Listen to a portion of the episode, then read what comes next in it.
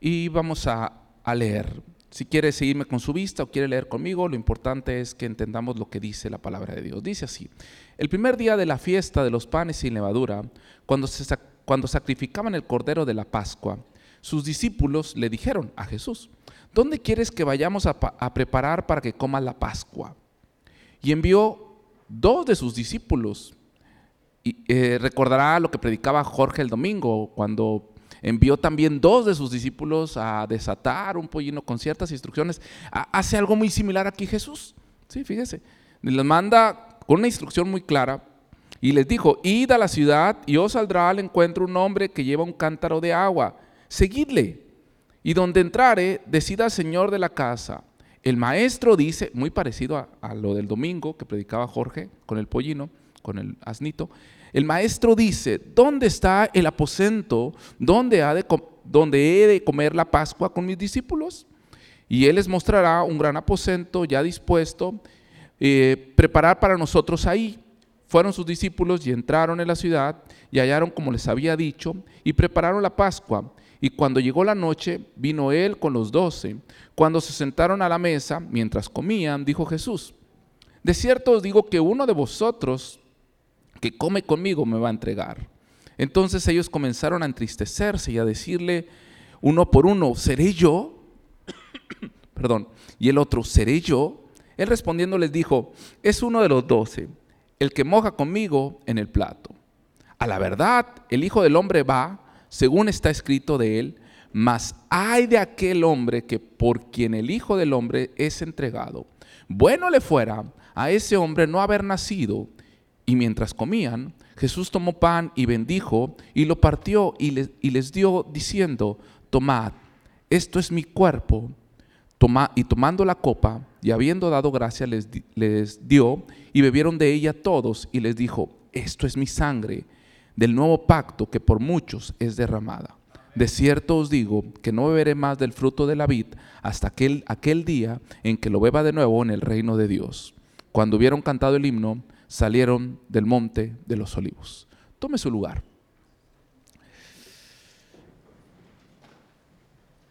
Todos, todos nosotros, los seres humanos en particular, requerimos de, de relaciones sociales. Somos seres sociales por naturaleza.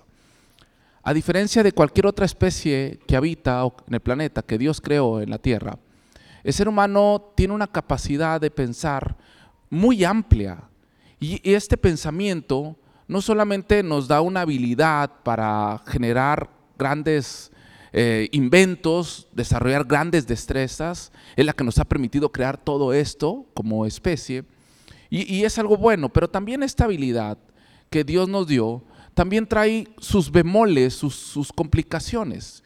Y una de ellas que tenemos es la de pensar hacia el futuro.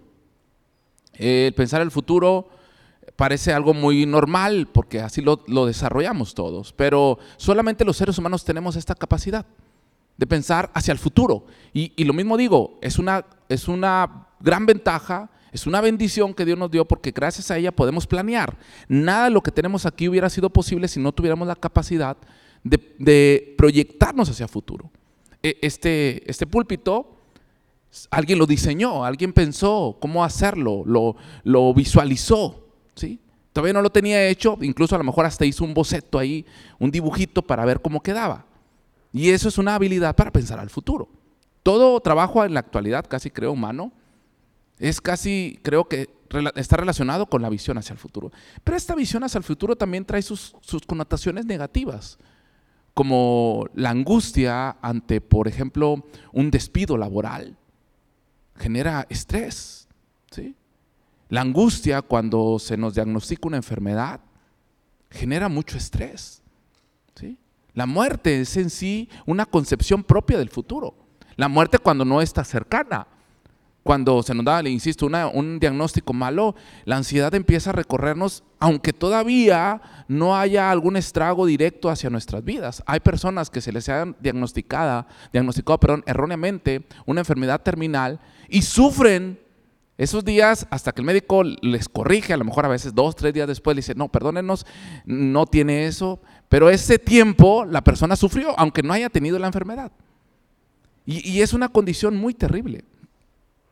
Eh, eh, eh, estabilidad para ver el futuro. Y es propia del pecado, de la caída de, Adán. Y la forma en que los seres humanos, una de las formas que tenemos para solventar estas ansiedades y angustias que tenemos, es la relación que tenemos con los otros.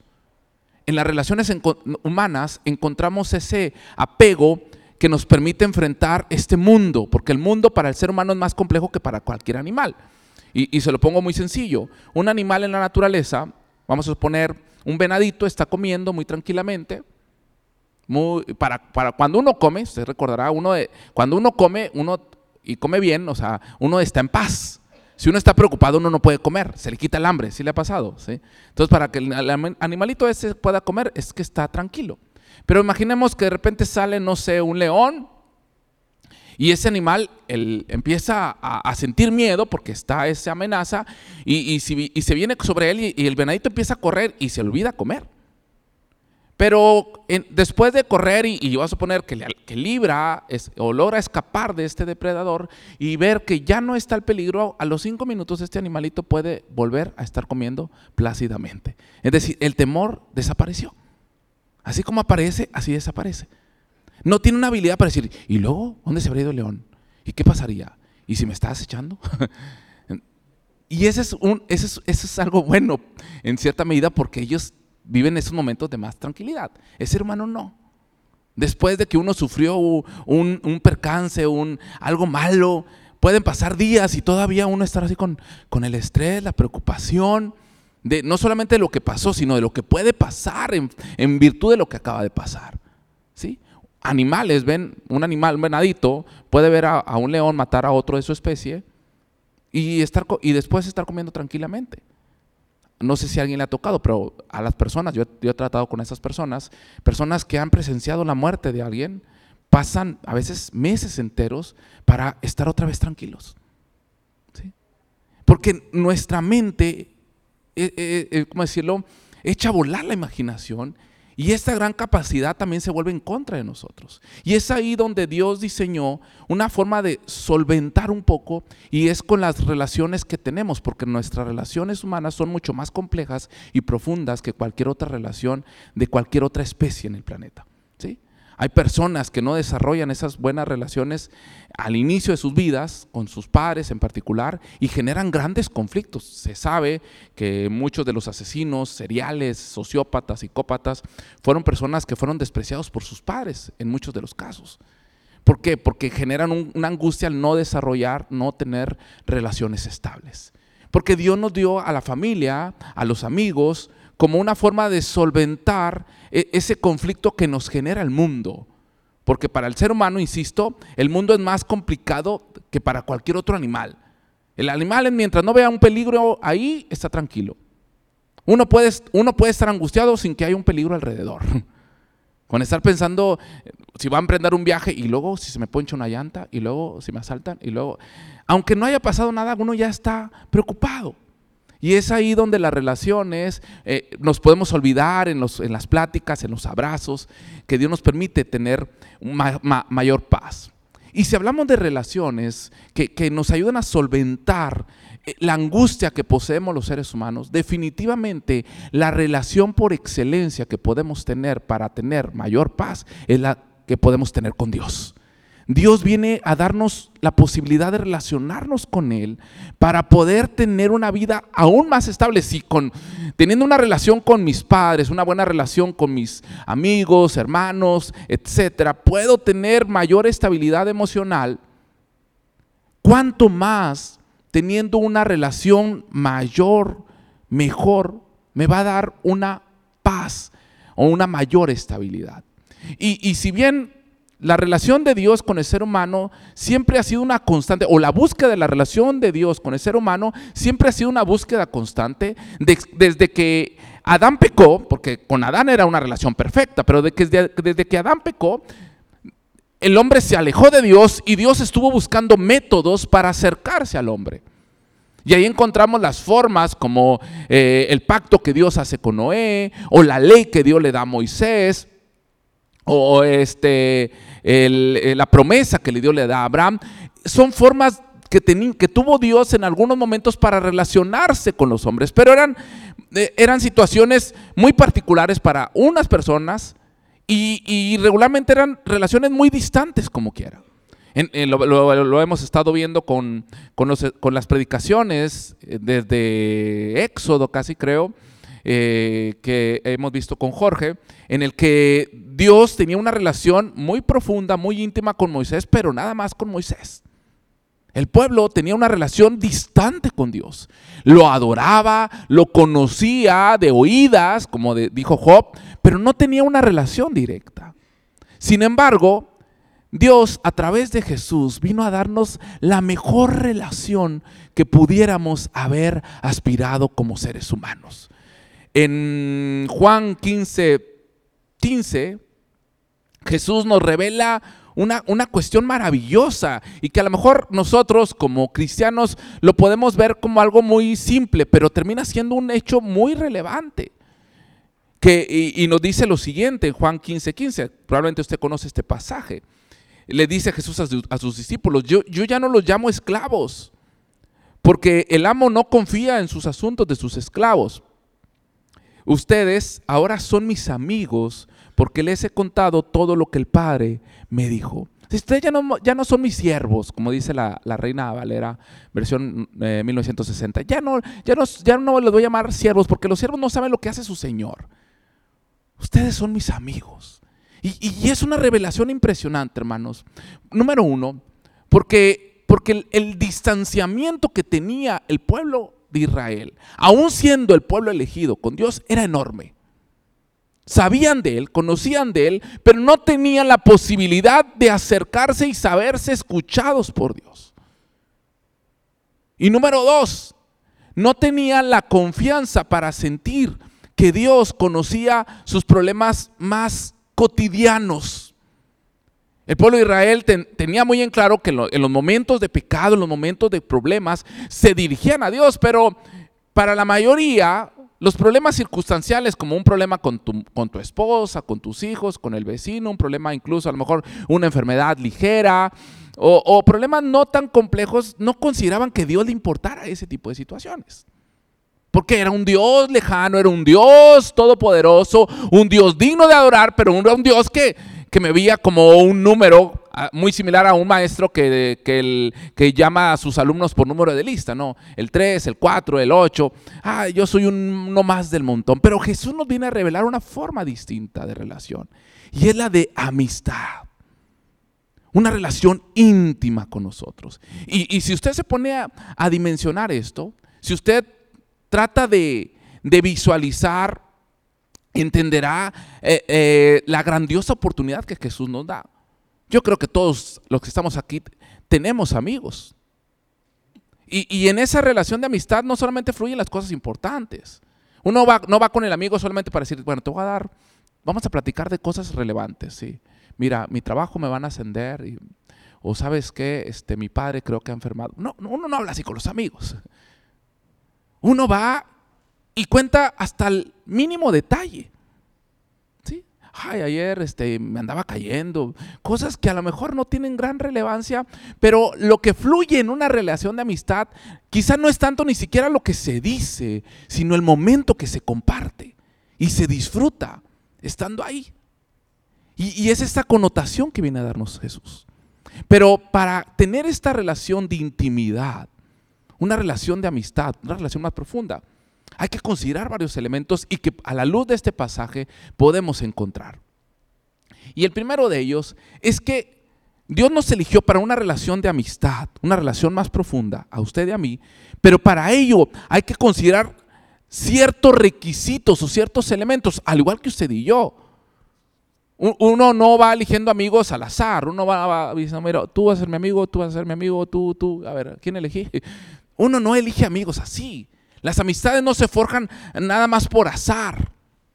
Las amistades se forjan en, virtud de ciertos actos. Póngase a pensar de los amigos que tiene, cómo es que llegaron a ser sus amigos. O cómo es que usted llegó a ser amigo de ellos. Le puedo asegurar que no fue una cuestión azarosa. Alguien puede decir, bueno, la verdad la amistad nació porque un día, no sé, nos sentamos juntos en la banca y nos pusimos a platicar y ahí fuimos amigos. Bueno, ahí se conocieron. Porque usted se puede sentar 50 eh, veces junto a personas distintas en las bancas y no va a ser 50 amigos. ¿Sí? De esas 50 veces a lo mejor hará uno, dos, tres, cuatro, cinco amigos. O si es muy amiguero, pues a lo mejor sí unos 20. o si es poco amigo, a lo mejor uno. Pero no anda haciendo amigos con el primero que se topa. Si no, imagínese la lista de amigos que tendríamos. Hay ciertas cosas que se van dando para forjar la amistad. Una de ellas es la confianza. Jorge en, una predicación mencionaba, lo recuerdo, eh, hace tiempo, que la confianza no es algo que se da, e, es algo que se gana. Yo, no, puedo, no puedo darle la confianza a la gente nada más porque sí. Y se lo pongo muy claro. Una persona en la calle, usted se topa un desconocido y le dice, ¿sabes qué? Oye amigo, préstame 500 pesos y mañana te, te busco y te lo regreso. Confía en mí. Pues no, la confianza no es algo que te lo pueda dar nomás porque sí. Te la tienes que ganar. Y no porque uno sea requisitoso, decir, no, es que yo no puedo confiar a la gente. No, sino porque es algo natural, es algo que uno pide para estar tranquilo. Y Dios, Jesús en particular, en este, al menos en este pasaje, nos muestra ciertos elementos importantes. Y uno de ellos, el primero que yo puedo encontrar, es que tenemos que tener obediencia a, Dios. Y, una obediencia no como, como, como Jesús nos lo planteó, no una obediencia de alguien que tengo que obedecer porque, porque porque es mi jefe, porque es mi amo, o como dicen los, los hijos, no, porque es mi papá, o como dicen los papás, no, porque soy tu papá. No es esa obediencia la que Jesús está buscando. Si es una obediencia en virtud de una confianza, porque creo que tú eres el Cristo y creo que tú eres Dios. Y, creo que lo que tú me dices que haga es por mi bien, es porque me amas, es porque me va a llevar a bendición. En la obediencia, hermanos, es un acto de fe, porque en la obediencia demostramos qué tanto creemos en Dios. ¿Qué pasaría si usted sintiera de parte de Dios, no sé, que, que, usted regalara su automóvil a los que tienen automóvil, o su teléfono celular, vamos a ponerlo más sencillo, ¿no? Que Dios dijera, regálale tu celular a esa persona que está a tu lado. Esa obediencia a decir, sí Dios, estaría en función de qué tanto creo en Dios. ¿Qué tanto creo en Dios de que me habla, que me da esta instrucción y sobre todo que, que, si yo se lo doy, Dios tiene la posibilidad para suplirme mis necesidades y no me va a faltar nada? ¿Qué tanto creo en Dios de que Él es Dios y merece todo? Mi renuencia a obedecer está directamente relacionada a, a mi desconfianza en Él. Entonces, cuando hay una desconfianza en Dios, cuando no confío plenamente, como cuando los discípulos, iban en la barca y, le Pedro le dice, ¿quién eres tú? Permíteme ir a ti. Y dice, ven. Y, Pedro se aventura en confianza en que Jesús iba, iba a hacer que no se ahogara. Y, esa es la relación de amistad. Porque una, amistad no nada más se da en función de pasar buenos momentos, sino una verdadera amistad se solidifica o se fundamenta en la confianza. Y si usted no tiene confianza en Dios, déjeme decirle que su relación de amistad no es recíproca. Porque de Dios sí hay esa confianza en usted. El hecho de que usted esté aquí el día de hoy nos habla de que Dios confía en nosotros. Dios ya le apostó la confianza. Él ya sacó el billete de 500 y nos lo dio. ¿Sí? Y luego nosotros, y ahora tú préstame 200. ¿Y para cuándo me lo devuelves? no hay una relación de confianza porque no hay una obediencia. La obediencia expresa confianza. Cuando Jesús mandó a estos discípulos, e, ellos al hacerlo estaban confiando en que Jesús sabía lo que estaba haciendo, igual que el domingo.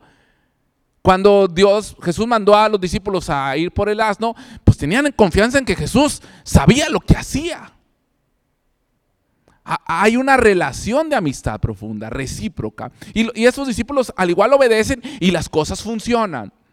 Si estos discípulos no obedecieran, vamos a suponer que no, no, hubiera sido así el caso, Jesús a lo mejor hubiera elegido otros dos, pero vamos a poner un caso muy dramático que estos discípulos no dijeran, no Jesús, es que qué vergüenza, y cómo le vamos a decir a una persona que ni nos conoce, y cómo lo vamos a seguir, y luego si nos engaña, o, o si fueran, pero a la mera no lo hicieran, y rezan diciendo Jesús, fuimos, pero no había nadie Jesús. Como algunos lo hicimos de niño, no mamá, estaba cerrado ma, la carnicería. Este, ay, aquí está mi mamá. Eh, este librándote del, peso y, aparentemente saliendo del paso. Pues no hubiera habido esa santa cena, esa última cena. Porque para tener esa relación de intimidad hay que generar confianza. Así como el niño que, que le dice el papá, ven hijo, aviéntate. Y, los niños, aprendemos mucho de ellos, por eso Jesús dice hay que aprender de ellos, porque los niños lo hacen sin pensarlo, ¿no? No es como uno de adulto.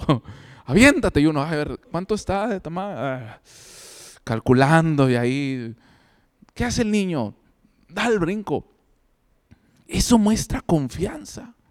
Y esa es la confianza que Dios espera. Porque cuando uno se avienta como el niño con su papá, puede tener la posibilidad de que el papá lo, cache, lo, agarre, lo, abrace. Pero si uno no se anima, no experimenta ese abrazo del Padre. Y, una segunda condición para tener esta, esta relación es tener esa necesidad de estar con Él. Ese deseo de, de, buscarle, de buscar esos tiempos de intimidad.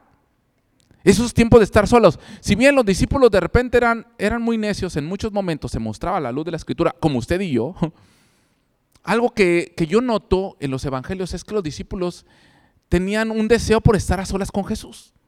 Como que eran muy celosos. Ah, ¿qué quieren? No, no busques. Como cuando Jesús andaba con los niños, recordará.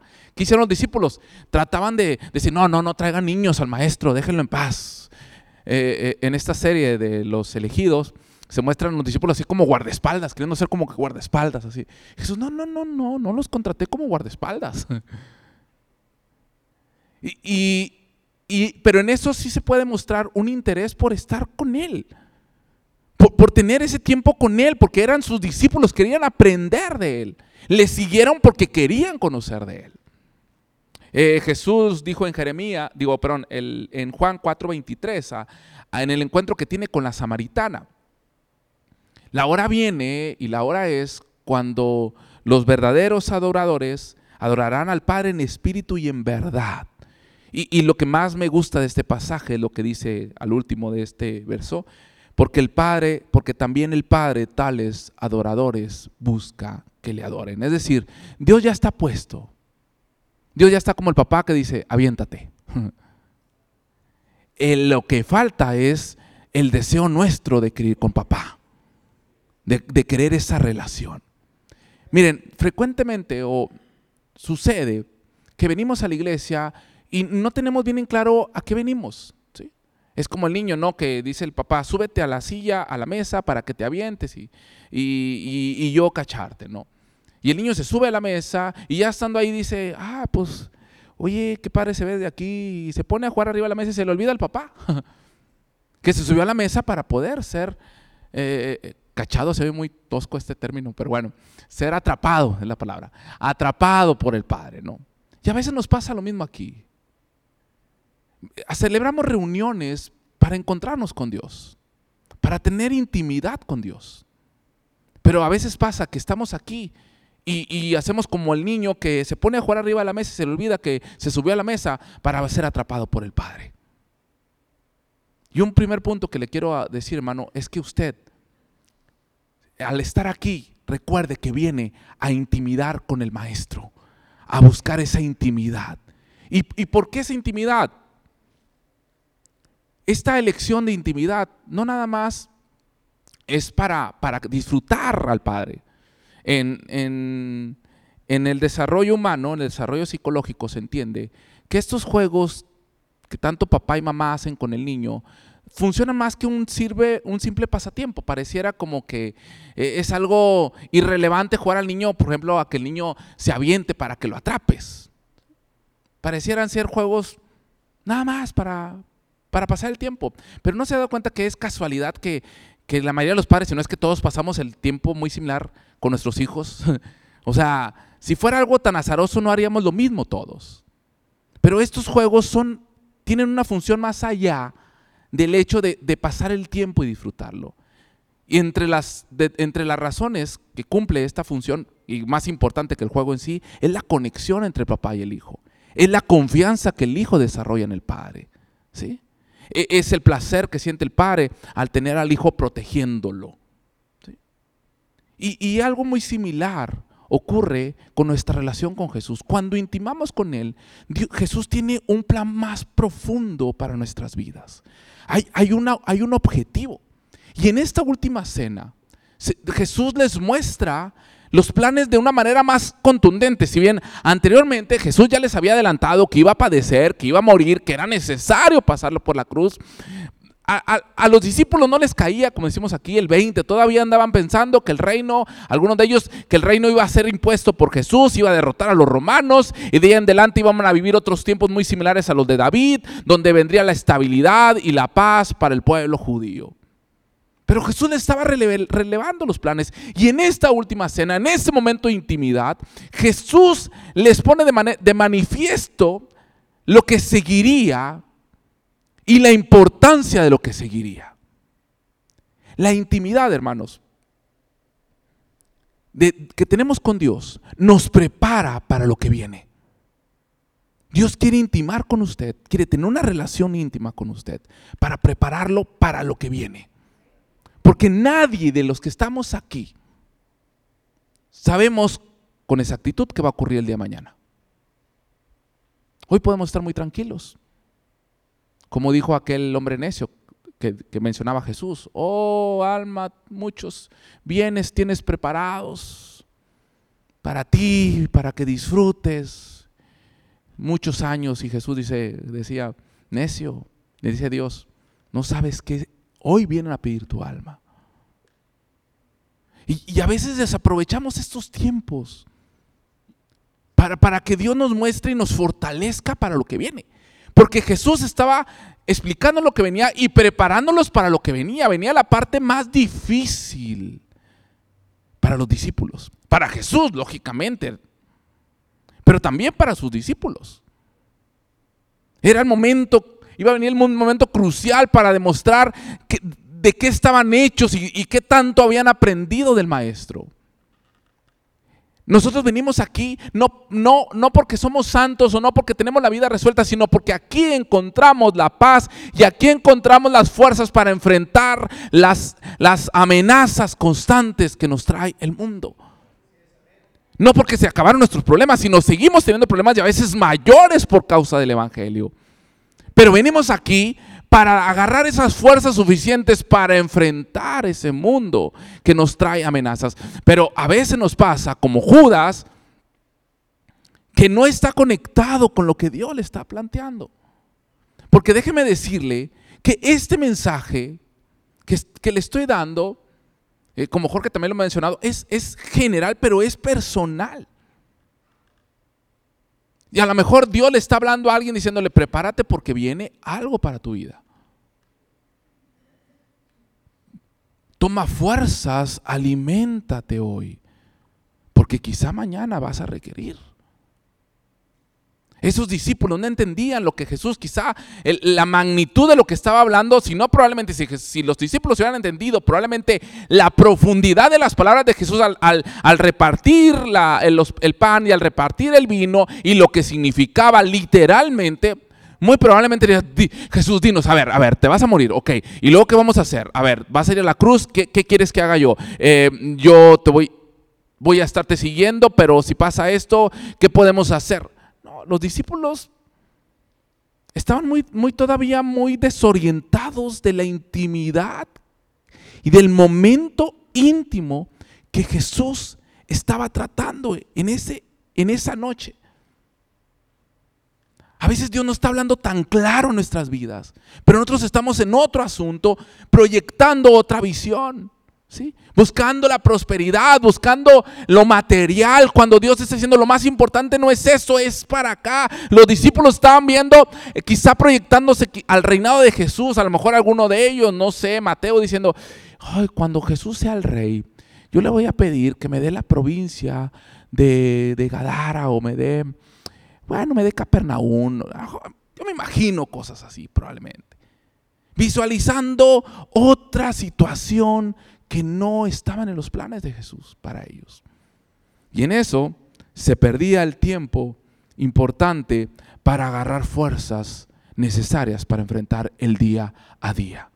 Yo no sé si nada más a mí me pasa, y creo que no es así, que saliendo de aquí, frecuentemente necesito mucha fuerza de parte de Dios para enfrentar muchas circunstancias. Aquí me siento con, con paz, siento con fuerza, pero a veces llega, después de un domingo, llega el lunes o llega el martes y, y me siento seco. Siento que, que, que, no sé qué, qué, decisión tomar. Siento no sé a quién acudir, qué, qué hacer.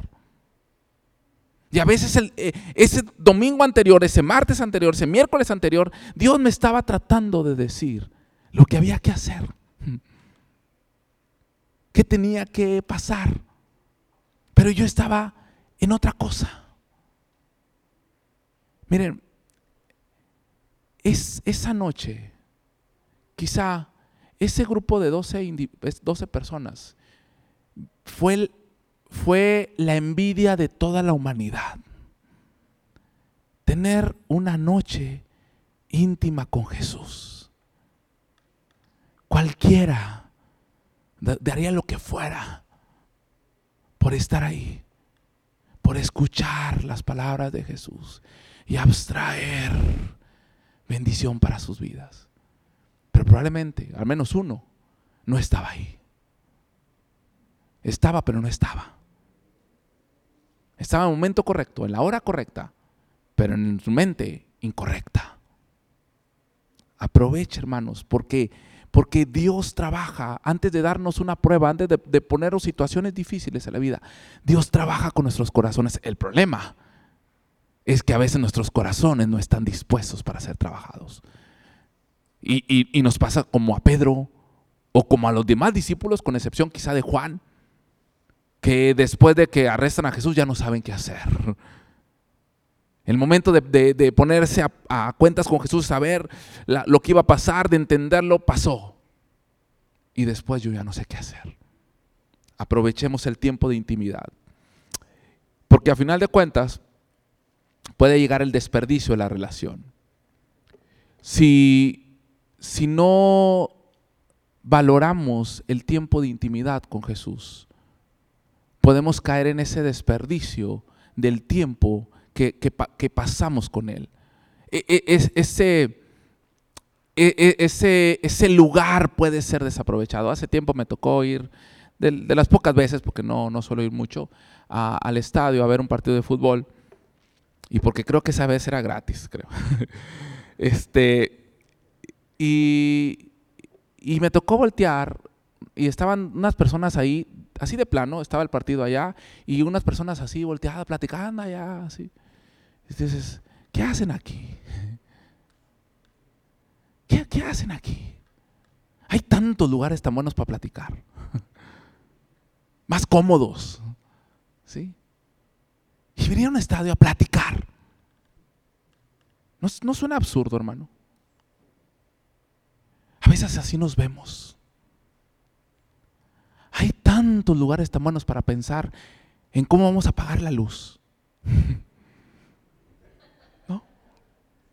Hay tantos lugares tan buenos para checar los mensajes de WhatsApp, con mejor internet. ¿Qué hacemos aquí? Hay tantos lugares para hablar de negocios y Judas en la Santa Cena pensando en negocios.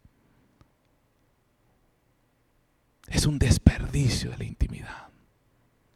Dios cada vez que venimos aquí, cada vez que usted se encierra en su cuarto, quiere intimar con usted. Pero a veces así somos. Desperdiciadores del tiempo de Dios. Que invierte en nosotros para que nosotros estemos en otras cosas. Hay un relato que se muestra en Mateo 22, una parábola que Jesús da. Lo ha escuchado probablemente, que es la parábola del, banquete de bodas. No la voy a leer por, por optimizar tiempos. Pero en esta parábola Jesús hace referencia o hace una analogía del reino de Dios, como lo hacía con las parábolas, diciendo que el reino de Dios es como un, un rey que se va a casar su hijo, invita a la boda a los conocidos, a la gente que es allegada a él. Y, y resulta que esta gente acomodada, gente eh, pudiente la sociedad, pues dice, no, no puedo porque tengo trabajo, tengo asuntos, tengo negocios. Total, nadie, nadie acepta la invitación. El rey, por que no se desperdicie quizá el banquete o por, desear que se siga festejando al hijo, Dice, manda a decirle a sus siervos que, que, vayan y busquen a cualquier persona, cualquiera, cualquiera venga, hay una boda. ¿Quieres comer gratis? Casi creo, pues vente a la boda. Y, esta analogía, en primer lugar, esta palabra nos enseña eh, eh, eh, el, el, hecho de que Dios había contemplado la bendición inicial para el pueblo de Israel por la promesa hecha a Abraham, no porque ese pueblo lo mereciera, o no fue un sorteo, no fue una tómbola que dijo, el pueblo bendecido será Israel. ¿Quién es? No, no fue así, hermano. Fue la promesa que Dios dio a Abraham para bendecir a todo ese pueblo. Pero ese pueblo rechazó a su hijo rechazó el festejar al Hijo, el, celebrar que estuviera ahí con ellos, se haya hecho carne y estar ahí en medio de ellos. Y Jesús dijo, bueno, pues por eso vengo al que quiera. Y ahí entramos usted y yo, gracias a Dios, amén. Y aceptamos la invitación. Pero lo, interesante o lo que me llama mucho la atención de este relato es, es, lo que sucede en los últimos versos, y eso sí los quiero leer. en, en el verso 13, Perdón, el 12. Perdón, perdón, nuevamente, el 11. Del 11, 12 y 13. Y dice el 11, y entró el rey para ver a los convidados, a los que no iban, que no estaban invitados, y de los de los últimos. Y dice, y vio ahí un hombre que no estaba vestido de boda. Y le dijo, amigo, ¿cómo es que entraste aquí sin estar vestido para boda? Más él enmudeció, o sea, no como que se quedó así sin que des, nada que decir. Dice, entonces el rey le dijo a los que servían, atadle de pies y manos y echadle a las tinieblas de afuera, ahí será el lloro y el crujir de dientes, porque muchos son los llamados y pocos los escogidos. Mire, yo, yo me, me consterno mucho porque si bien Jesús empieza a narrar esto y dice que algunos rechazaron, dijo, bueno, no les hagas caso, no lo rechazaron, invita a estos. Pero si usted lee este pasaje, e, en, la redacción, no, no, sé, no sé si fue ciencia cierta, pero lo que narra Marcos es como que Jesús, no sé si la palabra sea la correcta, pero denota en la narración que, que Jesús ensaña más con esta persona que con los que rechazaron inicialmente. A los que se rechazó inicialmente no les dijo, atadle saco, o sabes qué, ustedes van a ir al, lago de fuego donde será el lloro y crujir. A ellos no les dijo eso. Esto se lo dijo a uno que entró al final. A uno que no estaba invitado y fue invitado. Es decir, a usted y a mí. No debíamos estar aquí, hermano. Pero aquí estamos. Veces estamos y no estamos. ¿Sí? Es decir, no estamos a la altura de la expectativa de Dios para el plan de salvación de su Hijo. Tengamos cuidado. Lo decía el día de ayer, porque esta es una profecía, hermanos. Estas son palabras proféticas de Jesús. Una de esas profecías que yo sé que no suenan bonitas, nos gustan las profecías que dicen, y bendeciré y te engrandeceré tu nombre y serás de bendición, y, o, del Nuevo Testamento que dice, y hollarás serpientes y, echarás fuera demonios, y son profecías también hechas por Jesús. Pero esta es una profecía hecha por Jesús. Y así como había una profecía, lo decía el día de ayer, había una profecía que se cumplió con Judas, una profecía años antes que decía que uno lo iba a entregar, uno lo iba a traicionar y Judas la cumplió. Esta profecía está peor. Porque esta profecía dice que son muchos. los que serán echados de la boda. Y, aquí, como en varias parábolas de Jesús, aquí Jesús deja de lado la parábola y se va a lo real, al final. Está hablando de una parábola, de una boda, y, termina olvidándose la parábola y lo aterriza diciendo, porque ahí será el lloro y crujir de dientes. ¿Sí? Ya, ya se fue al, infierno. lógicamente un invitado que lo echas de la boda no lo vas a mandar al lloro y crujir de dientes. No va para el invitado. Ahí se sale la parábola y aterriza la realidad. Hermanos, valoremos este tiempo. Vistámonos a la altura de la intimidad, del, evento que Dios tiene planeado para nuestras vidas. No sea que estemos distraídos, que estemos pensando en otras cosas y que a final de cuentas venga un día Dios y diga, ¿y tú qué haces así aquí? Eso es lo que dice Jesús. ¿Tú qué estás haciendo? ¿Cómo llegaste así vestido? Y, no la vestimenta, lógicamente. ¿Cómo llegaste así distraído? ¿Cómo es que estás aquí y no estás aquí? ¿Cómo es que estás aquí y, y no tienes el mínimo deseo de estar aquí? Aprovechemos este tiempo de intimidad con Dios concluyo, yo le invito a ponerse sobre sus pies.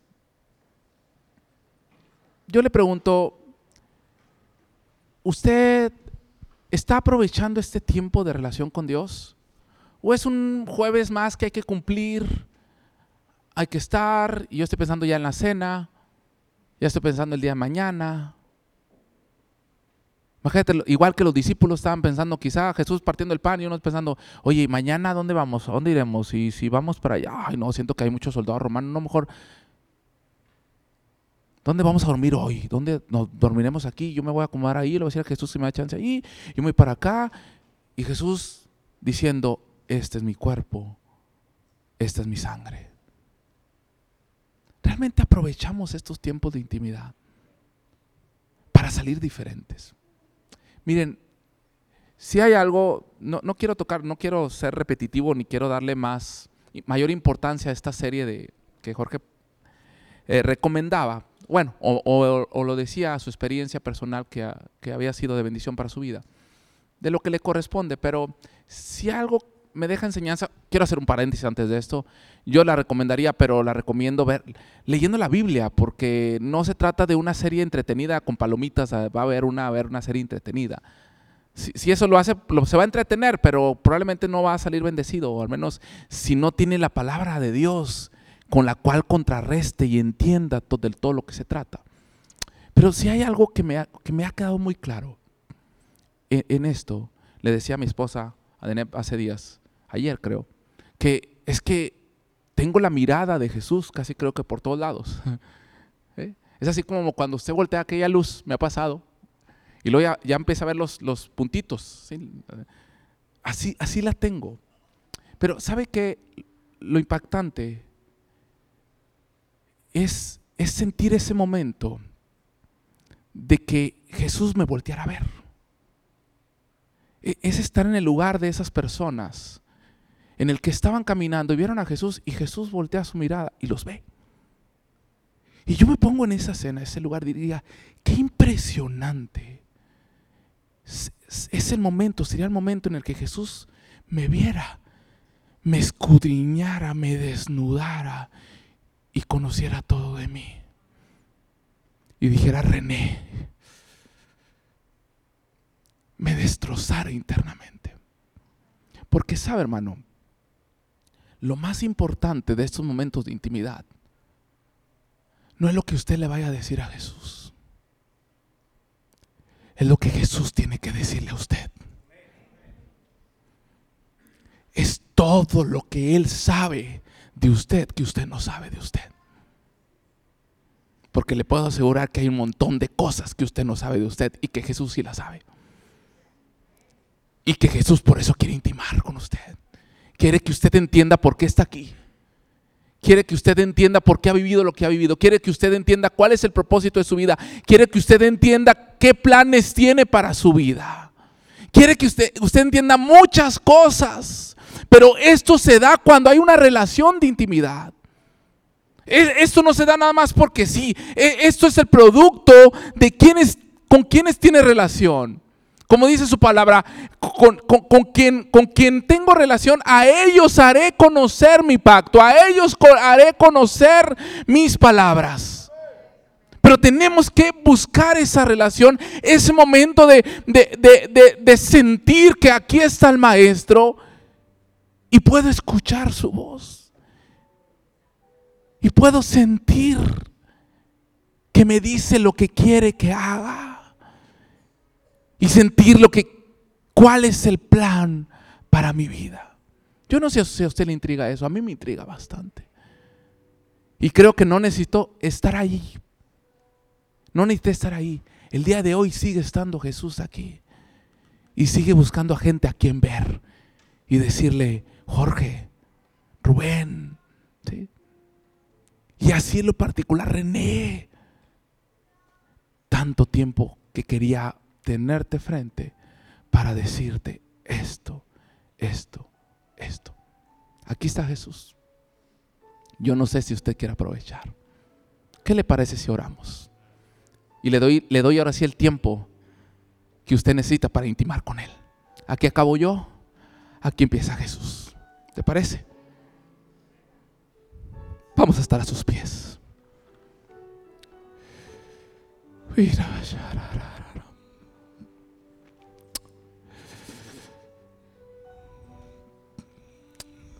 Es tu turno, Dios. Sé que tú tenías planeado esto durante todo el día para nosotros. Ahora queremos disfrutarte a ti. Queremos cumplir tus expectativas. Queremos desearte. Queremos desear ser mirados por ti.